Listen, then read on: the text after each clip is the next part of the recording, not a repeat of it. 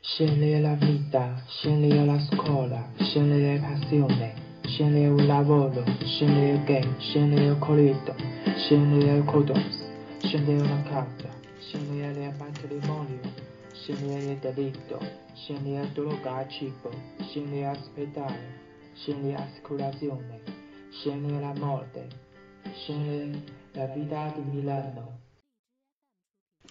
大家好，我是天航。今天是米兰生活的第八十六期广播，时隔了快怎么说呢？快一年半，应该是快两年多的时间吧，又重新开始录广播。嗯，先给大家放首歌吧，《Shall We Play 好 now we're cleaning the windows between us two. Funny you do it once and then again, and pretty soon the fingerprints and dust. But I've begun to trust the view here.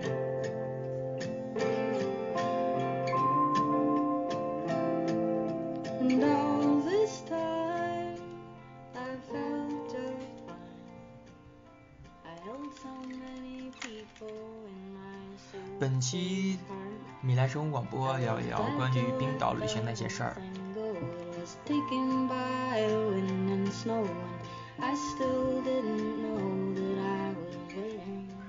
先介绍一下冰岛这个北大西洋的一个岛国吧，也是最近比较火的国家之一。当然了，它属于北欧，像瑞典呀、挪威、芬兰、丹麦、冰岛等等，我北欧的五国之一。冰岛的面积并不是很大，嗯，人口呢三十多万，是欧洲人口密度最小的国家。这个大家如果去到那就会发现，基本上很少见到人在一个城和一个城中间的道路上那种广阔的自然风貌，包括它冰岛本身是一个多火山、地质活动比较频繁的一个国家。嗯，城与城之间的地貌啊，是用偏向于平原地貌。可是你也许转个弯之后，就会发现它又有种万年的冰川，还有一些嗯被火山坑，就是怎么说呢，就是被火山爆发之后，然后坑形成一个平原湖等等各种情况都会发现。当然了，包括现在这个季节，包括是从九月底开始极光大爆发嘛，一六年开始。嗯，冰岛虽然是不属于北极圈之内的国家，但是它由于特殊的地理位置、气候影响等等，它是最适合看极光，也是最舒服看极光一个国家了。当然了，阿拉斯加那边也是苦于，包括加拿大那边都是可以的。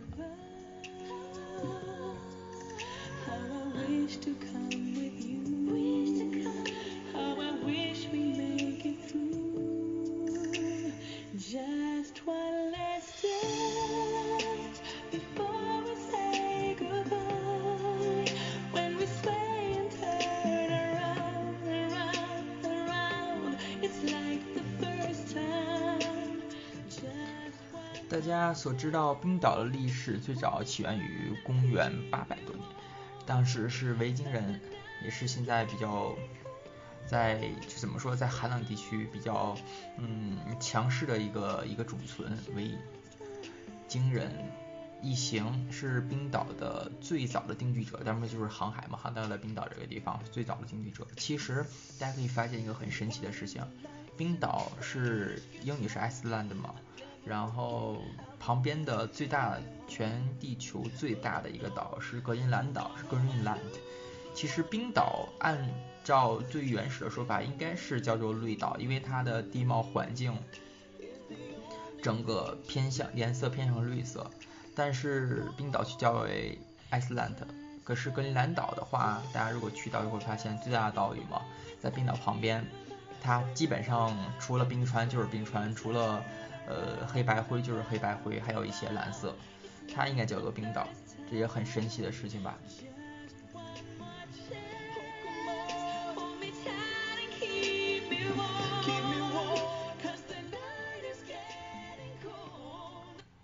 冰岛之前是属于丹麦的，怎么说？应该是丹麦王国的统治下一个小的国家。在一九一八年的时候，冰岛宣布独立，并在一九四四年成立了共和国。嗯，其实，在二十世纪之前，冰岛并不是一个发达国家，它主要靠渔业呀、农业啊等等一些嗯基本的一些东西去生活。但是后来有包括就是工业化进展嘛，所以导致捕鱼业非常非常迅速，包括二战后的一些援助等等，带着了冰岛的繁荣。把音乐调小一点。直至现在，自从九四年冰岛加入了经欧盟的欧洲经济区，包括有个申根协议等等，带动了旅游业等等，包括经济啊、金融业一些发展，现在也是变成了数一数二的发达国家了。可是冰岛的各方面指数，包括幸福指数啊、GDP 的话还是很高的，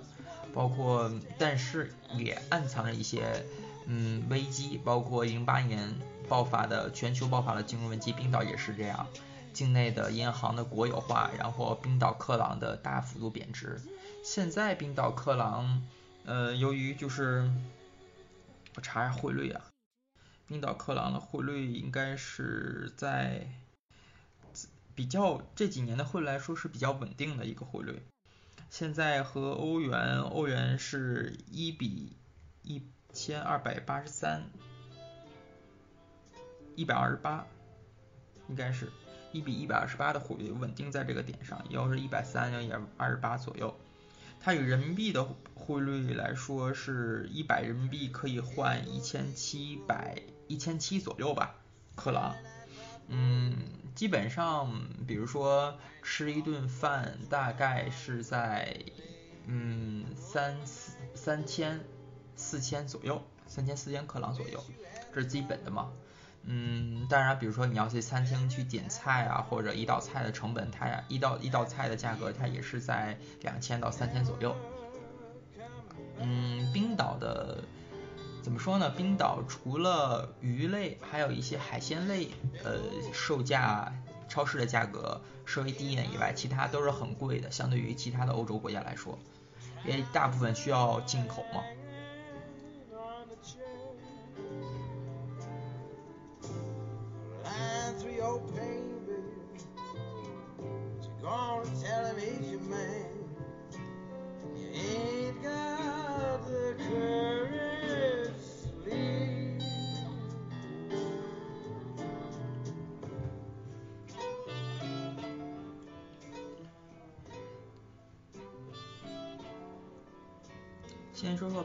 首都吧，是雷克雅维克，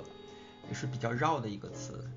说话说一句，说冰岛，他说是冰岛语，可是大部分民众，包括普通的服务业也好啊，包括你遇到的人啊，包括餐厅里面的，包括加油站、机场，基本上，呃，冰岛人都会说很，嗯，很好很好的英语吧。如果有些就是，可是比如说他们描述，比如说你要去这个地方，他们描述那个地名是用冰岛语说的，所以这个也是很麻烦的一个事情。不过建议大家去之前先在谷歌地图上标记好，嗯，它的冰岛语的这个嗯单词的写法，最好记在手机上的备忘录上，复制粘贴就可以了。有一些单词特别长，而且两个单词之间有的很相近，两个不过相差的城市却是很远很远。呃，雷克雅维克呢，这个地方，嗯，它周围所在的区域是叫雷克雅维克区，它属于比较，它属于一区，在整个冰岛，它如果把冰岛换飞那个划分为八个区的话，冰岛的呃南面就是说南面是一二八七区，然后北面是三四五六区，是这样。还有，当然中间的那个冰川那边是无人区嘛，无人区就没有划分在这个区域之内。整个八个区呢，嗯，最繁华的当然只有是一区、二区的，毕竟是一区是在雷克雅未克的首都嘛，二区是机场，国际机场就在那边。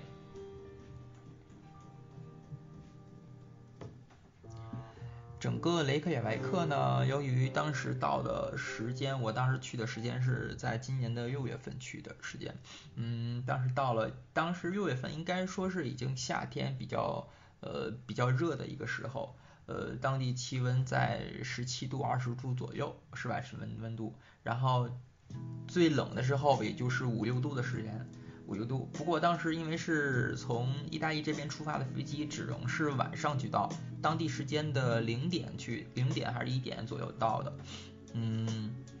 感受出来，从机场出来，因为机场旁边，它这个机场建的其实挺险峻的地方，地形挺险峻的，在二区内。嗯，它属于一个悬崖边上嘛，从如果从谷歌地图、卫星地图上来看的话是这样，然后。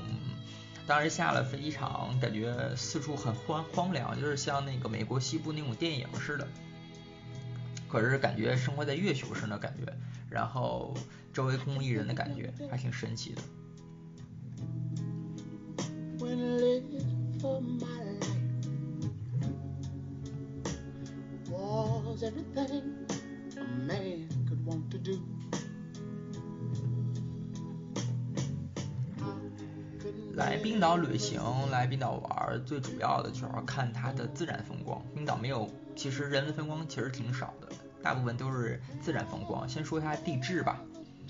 嗯，因为冰岛这个地方它属于欧亚板，不是说错了，欧洲和美国北美洲板块交界处，可以看到在雷克雅未克有一些小的一些团，包括一些私人包车什么的，大家可以去到一个公园去看到它有一个板块交界的地方。包括还有最最早的议会啊，等等等等，说的一些呃奇特的地方吧。冰岛这个整个国家它属于一个火山岛，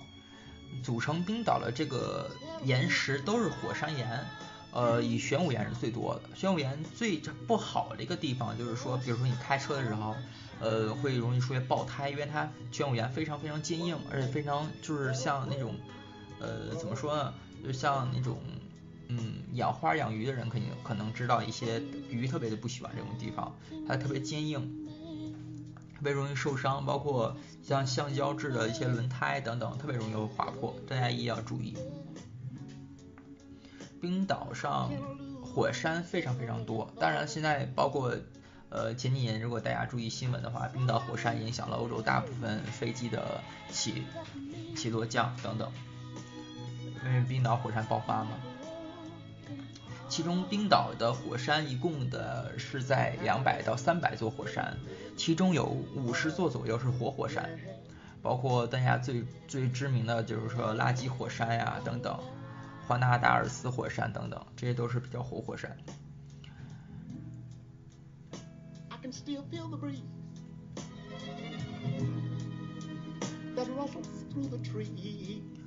冰岛由于地处高纬度，经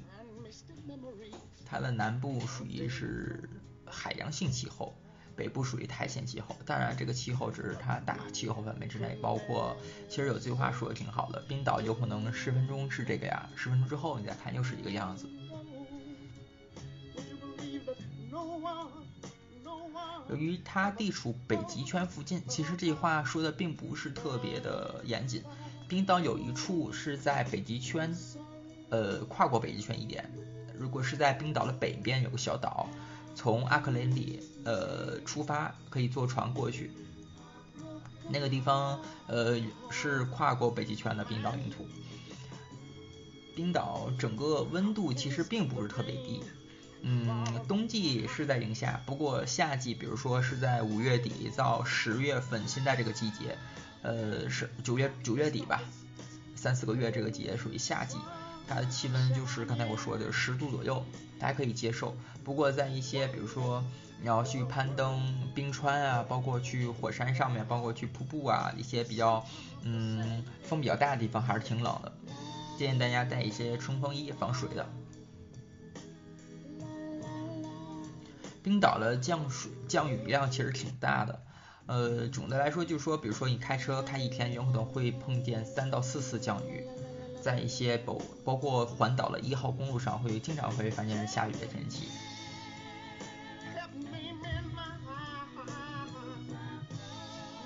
冰岛被大家所知道的还有一个就是温泉了。冰岛的温泉有好几个，好几个，最主要的就是，最最主要的就是在呃机场旁边。嗯，不过我推不太推荐大家去这个，主要推荐大家去米湖旁边的。呃，冰岛旁那个机场旁边，国际机场旁边呢是蓝湖，它那个第一是人比较多，不过方便大家比如说上飞机之前或者下飞机之前，下飞机之后可以去那转一转，泡个澡嘛，然后再去市中心，然后再去进一步的租车啊等等行程，它非常方便，包括交通也非常方便。不过米湖的话，强烈推荐大家来米湖旁边的温泉。嗯，第一可以看到很多很多的苍蝇啊、蚊子啊、各种小飞虫，然后第二就可以感受到就是嗯别样的感觉，毕竟是在呃远离市中心的一个地方，而且旁边有瀑布啊，有什么挺好，关键价格也合适。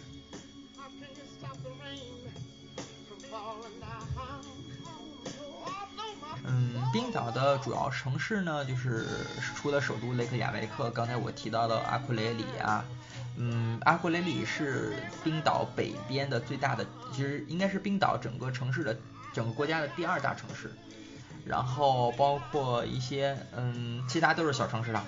嗯，其他我比较推荐的，可以大家去西南部的一些城市，包括霍夫镇啊等等。可是霍夫镇龙虾好像被中国人炒起来的吧？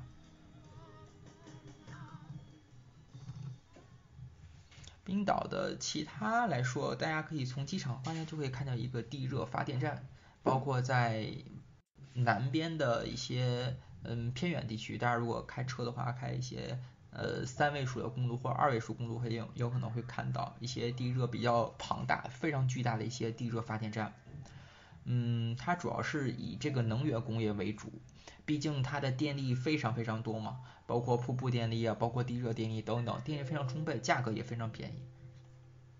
所以它的能源也发展很好。嗯，当然它以这个特殊的地质环境，也包括运铝业钢等等制炼工业，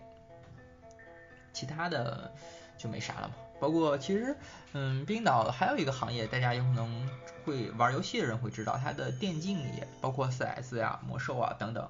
嗯，前几年我记得上读高中、初中时，发现一些大的一些比赛都是北欧人，尤其冰岛人，呃，获得一些世界冠军电竞比赛当中。现在啦，自从加入申根区了嘛，然后大家去冰岛比较方便了，嗯，旅游业就可也比较发达了。嗯，包括夏天和冬天，建议大家去两次冰岛，一个夏天，一个冬天。夏天的话，可以体验一些比较热门的一些旅行项目，包括开车的话，租车自己自驾的话比较方便，道路并没有冬天来说这么恶劣嘛。冬天的话，可以看极光，可以去冰洞，包括可以就是看一些极地的一些自然自然风光，包括一些火山湖等等都可以看到。嗯，冰岛有四个国家公园，嗯，其中最大的应该是叫辛格威尔国家公园，是在东冰岛的西南部。嗯，从首都的话，就从雷克雅维克开车的话，应该是有五十多公里吧，应该。嗯，这是这是离冰岛首都最近的一家公园，也是嗯第一次怎么说，也是最早的由民主方式选出来的议会。但是最早的议会所在地嘛，其实就是几个小座椅啊，不过风光倒挺美的。这是这个也是欧亚和美洲北美洲两个板块的裂地，还有一些帮。当然了，说到一个小的小的一个点，在那个业地上还有它有湖嘛，议会的湖，你可以下湖去转一转潜泳，不过需要一个好像需要一个嗯潜水认证一个执照吧。当然了，这个公园也是世界文化、世界遗产、自然遗产。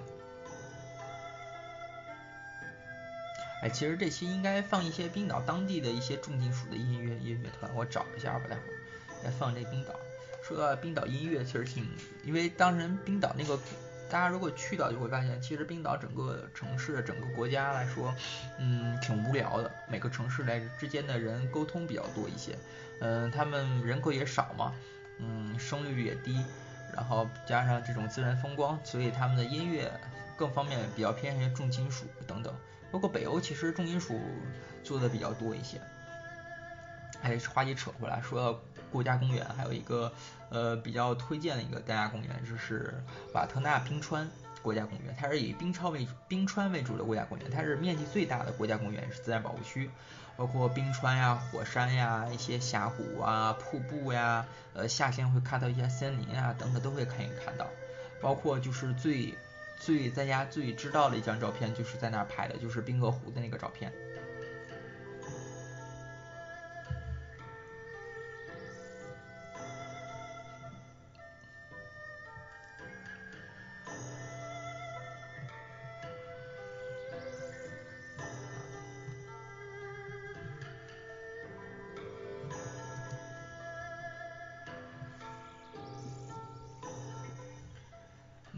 先说冰岛自驾吧，最主要是说的这个。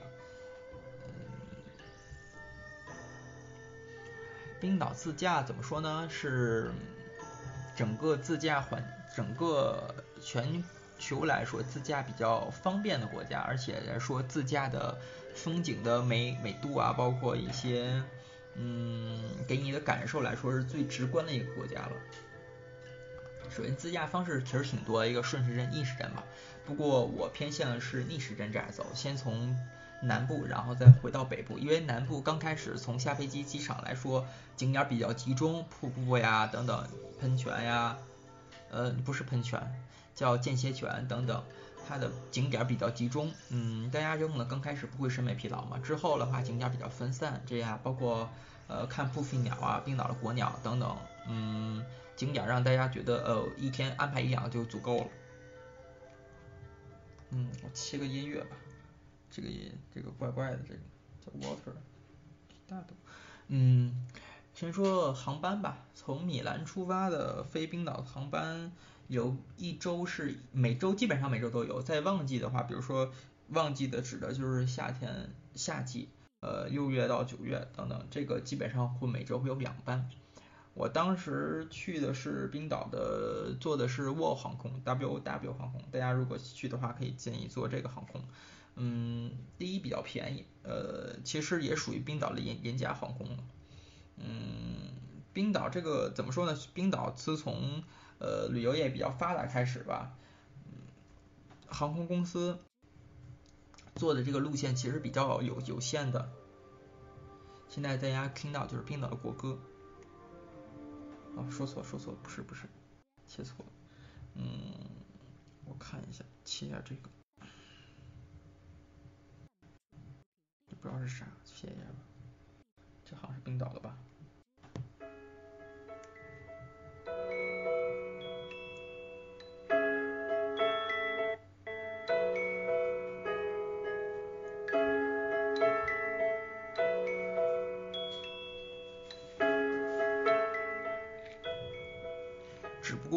空的限制比较多一些，最大只能七公斤嘛，还是五公斤我忘了。它七公斤的行李只能随身，然后托运行李另外加钱就可以了。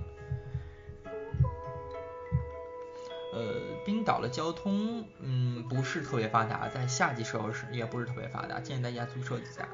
嗯，基本上租车费用大概是在这点看车型嘛，大概每天的费用是在一百五十欧到一百六十欧左右吧。嗯，其他方面季节最佳旅游季节就是夏季嘛，可是冬天能看到极光，更有不一样的感觉嘛。嗯，保险大家建议买一些比较，嗯，第一必须得买全险了，包括给车子买一些，嗯，碰撞险呀、碎石险、防沙险。还有一个建议大家，如果有大风的情况下，千万不要开车门，开车门的话，车门会被冲跑的、吹跑的。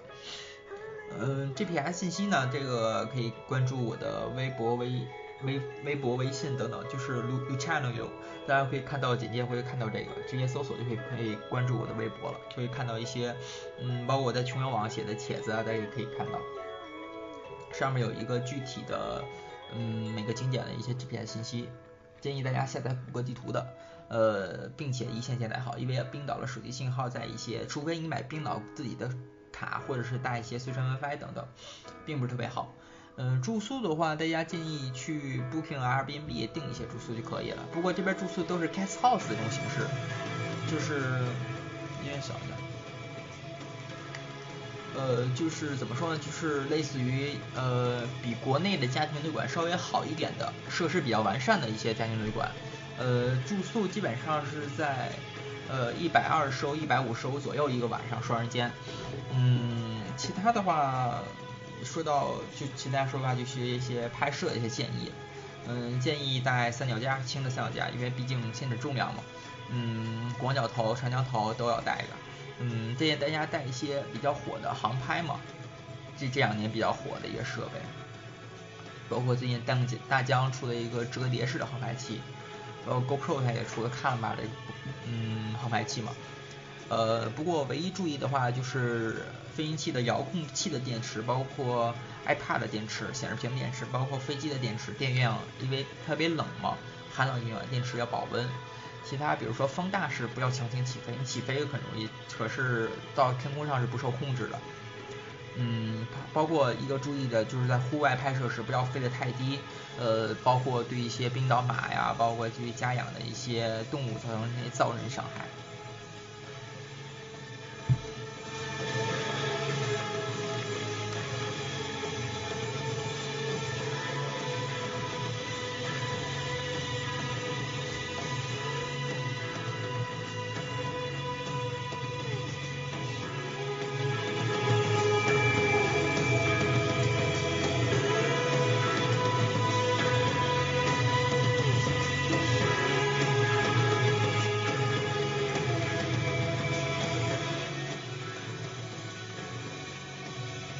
这首歌吧，这是手表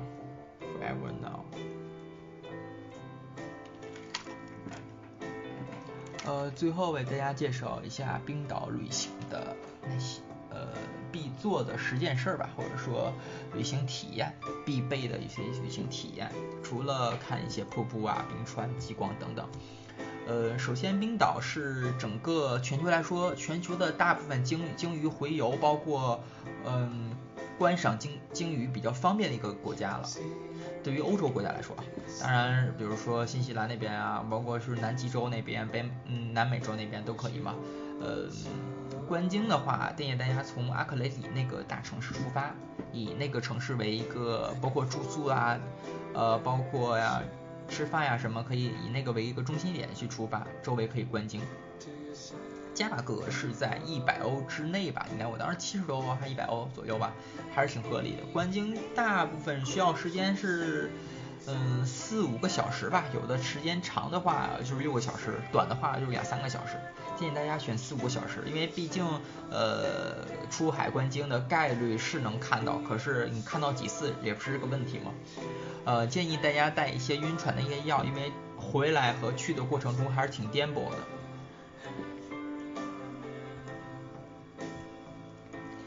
嗯，冰岛最出名的动物除了扑风鹰以外，还有一个冰岛马。传说冰岛马如果出了冰岛以外是不能再回到冰岛了，以保持冰岛马这个纯那个种性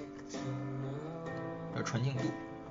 呃，其实冰岛马最可爱的、最让人喜欢一个地方吧，其实就是它的发型了。一些非主流的发型，可以看到我拍一些照片，非常，呃，有的是有有的好，估计是农场主人忘了去修它，我也懒得去修它。呃，冰岛，嗯，它那个毛应该冰岛马那个那个会把它眼睛会盖住，大家可以给它来个小辫儿等等。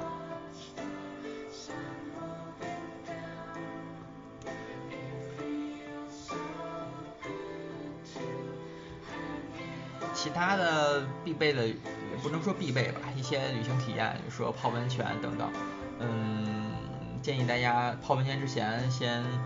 嗯看一下代替瀑布，这个也是应该是普罗米修斯的开场吧，应该是我记得。嗯，在代替瀑布就在米湖旁边。嗯，开车不太好方便，是走。呃，八六四公路或者是八六二公路到达这儿和代替瀑布，那个公路是三位数的公路，一定要记住三位数的公路的话，呃，建议大家一个租个 SUV 过去前往才可以。嗯，基本这期先这样草草的先结束，嗯，下一期呢再说吧。介绍一些其他的一个故事吧。嗯，你来生活广播做了八十多期的，今年又开始重新再再做，有可能听众会流失吧。嗯，大家要有什么信息可以微信、微博联系我，艾特就好了。哎，拜拜。